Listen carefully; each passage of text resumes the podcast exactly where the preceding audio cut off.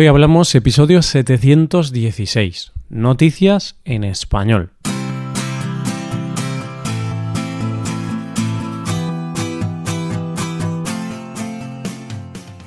Bienvenido a Hoy Hablamos, el podcast para aprender español cada día. Ya lo sabes, publicamos nuestro podcast de lunes a viernes. Puedes escucharlo en iTunes, en Android o en nuestra página web ya sabes que tienes disponible la transcripción de este episodio y una hoja de trabajo en PDF con ejercicios y explicaciones de vocabulario y expresiones. Este contenido solo está disponible para suscriptores premium. Hazte suscriptor premium en hoyhablamos.com. Hola, oyente, ¿cómo estás? Por fin ha llegado el frío y las lluvias y dejamos atrás el calor que ya estaba empezando a cansar un poco. Me gusta cuando llegan los cambios de estación porque tengo esa sensación de cambio, de que ahora las cosas no son como hace unos meses. Antes hacía calor y poco a poco ya voy notando el frío y es el momento de sacar la ropa de invierno. Bueno, hoy es jueves, así que vamos a hablar de noticias. En primer lugar, conoceremos el gran hermano que habita en nuestras casas. Después, Hablaremos de un lugar donde está prohibido Google Maps y terminaremos con una tecnología lanzada por el Vaticano. Hoy hablamos de noticias en español.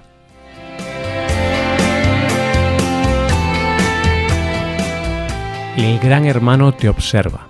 Esta inquietante frase, que se decía en el libro 1984 de George Orwell, escrito en 1949, parecía de ciencia ficción, pero hoy por hoy es una realidad.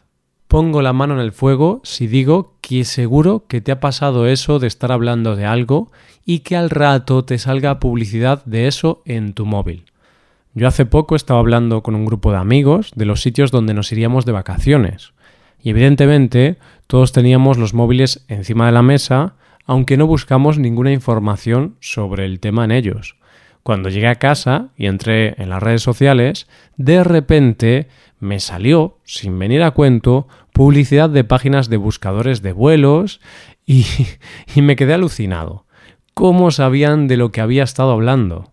La realidad es que el gran hermano existe y se llama Google, Facebook o cualquier aplicación que tengas instalada en tu móvil, porque muchas de estas aplicaciones utilizan el micrófono para escucharnos. Desde hace un tiempo se ha puesto de moda tener en casa asistentes virtuales como Alexa, Google Home, Siri o cualquier otro. Lo cierto es que son aparatos bastante útiles porque les pides cosas y las hacen. y no hace falta ser muy listo para pensar que si escuchan nuestras órdenes pueden estar escuchando cualquier cosa. De hecho, el jefe de dispositivos de Google, Rick Osterloh, ha venido a sacarnos de todas las dudas que pudiéramos tener. Rick explicó en una entrevista para la BBC que el dispositivo Nest de Google está siempre escuchando, lo estés utilizando o no. Rick ha ido más allá y ha dicho que si tenemos alguno de estos dispositivos en casa y un día tenemos invitados, deberíamos advertirles de que todo lo que digan puede ser escuchado y grabado por nuestro gran hermano particular. Pero no te creas que Rick es el único que ha advertido de cosas como estas, porque no hace mucho la vicepresidenta de McAfee, una de las compañías de software de seguridad más importantes, advertía de que hay cosas de las que es mejor no hablar delante de los asistentes virtuales. Ella decía que si vas a hablar de dinero, no lo hagas delante de estos aparatos, porque los que nos escuchan no son los asistentes, sino trabajadores que están escuchando, grabando y analizando las cosas que decimos para mejorar el servicio, pero realmente no sabes lo que pueden hacer con esa información. La cosa da un poco de miedo y puede que la mejor opción sea no tener uno de estos asistentes en casa. No sé, todo parece casi ciencia ficción. Y es que al final, lo que era ficción hace unos años se ha hecho real y ya podemos decir que el gran hermano te observa y te escucha. Vamos con la segunda noticia de hoy. Una vez me contaron una historia sobre unos chicos que se habían ido de vacaciones y alquilaron un coche para poder ir a una playa más escondida. de esas que salen en las listas de las playas más bonitas y a las que es difícil llegar porque los accesos son complicados. Preguntaron en el hotel cómo llegar, les dieron las indicaciones y se lanzaron a la carretera en busca de esa playa. Al cabo de un rato el terreno empezó a ser un poco complicado, porque la carretera transcurría por el medio de montañas, con grandes acantilados a un lado, y llegados a un punto no tenían muy claro cómo seguir. Es decir, estaban perdidos. Los móviles no tenían cobertura, y continuaron hasta que llegaron a un pueblo muy pequeño donde preguntaron sobre la localización de esa playa, pero nadie pudo ayudarlos. Se empezó a hacer de noche, empezaron a tener un poco de miedo, así que decidieron que ninguna playa valía tanto la pena. Se dieron la vuelta y volvieron por donde habían venido.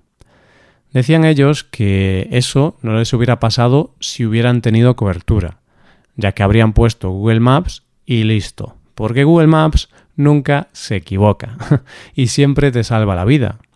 Y esto es cierto en la mayoría de los casos porque el navegador es uno de los mejores aliados que tenemos en los viajes o en los desplazamientos por la ciudad. Pero, oyente, vamos a ver ahora una noticia que nos recuerda que no siempre hay que hacerle caso al navegador. Hay un pueblo de Cerdeña, Bauney, donde es más peligroso seguir las indicaciones de Google Maps que no seguirlas. Por eso su alcalde ha tomado la decisión de prohibirlo. Ha prohibido Google Maps. Sí, oyente, cuando vas en coche hay carteles por varias carreteras escritos en italiano y en inglés donde se lee no seguir las instrucciones de Google Maps. Pero, ¿por qué ha tomado esa decisión? ¿Odia la tecnología? ¿Tiene gente contratada para que den las indicaciones a los turistas y el navegador es competencia? ¿Es de Apple? No, oyente, lo que pasa es que este pueblo se ha convertido en un destino estrella por las increíbles calas que tiene, pero el camino para llegar a ellas es bastante accidentado.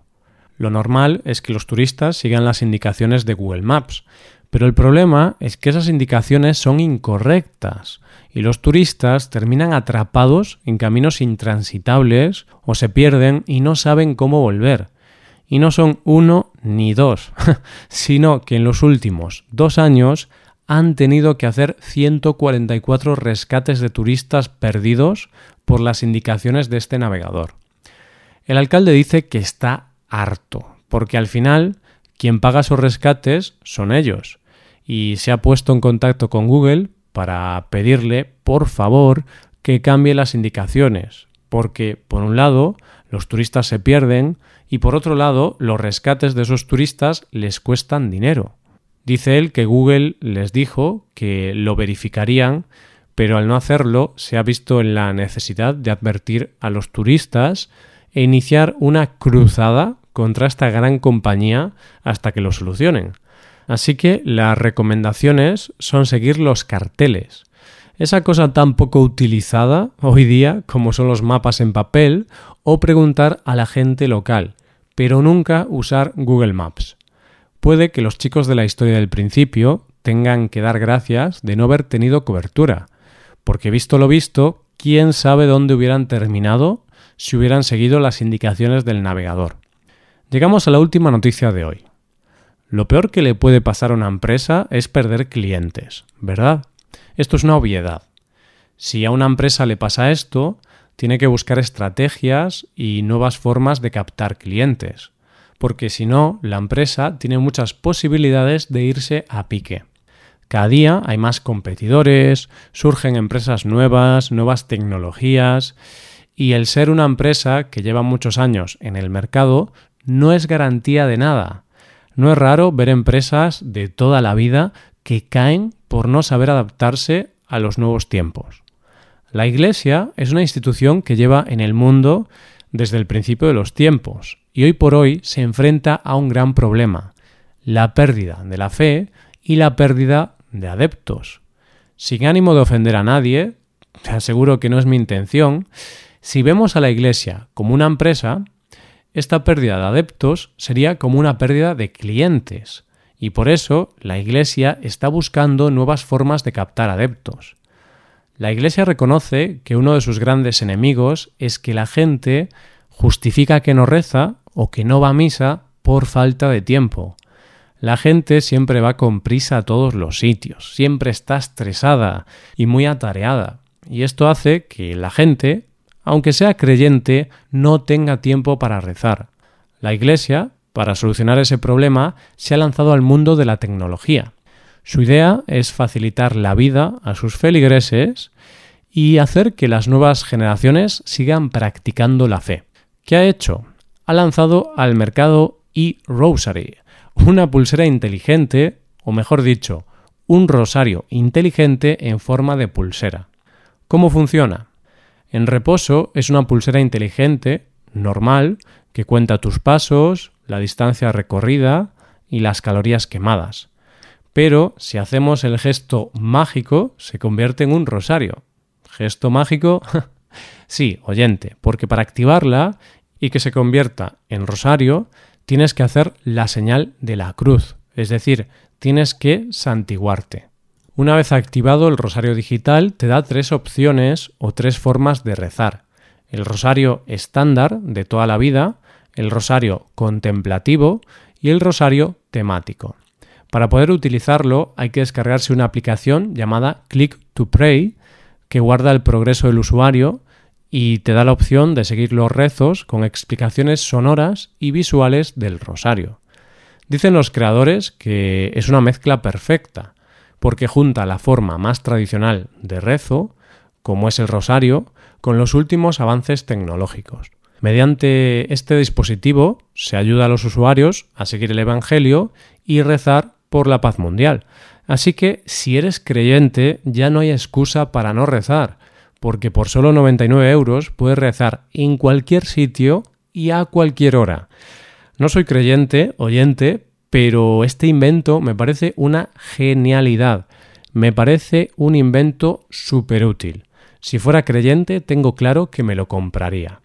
Y esto es todo por hoy. ¿Qué te han parecido las noticias? Puedes dejarnos tus impresiones en nuestra web. Con esto llegamos al final del episodio. Te recuerdo que en nuestra web puedes mejorar tu español de distintas maneras. Por un lado, puedes hacer clases por Skype con profesores certificados y nativos de España. Y por otro lado, puedes hacerte suscriptor premium para poder acceder a la transcripción y a una hoja de trabajo con cada episodio del podcast. Todo esto lo tienes en hoyhablamos.com. Esto es todo, mañana volvemos con dos nuevos episodios de conversación real y sin guion entre dos nativos.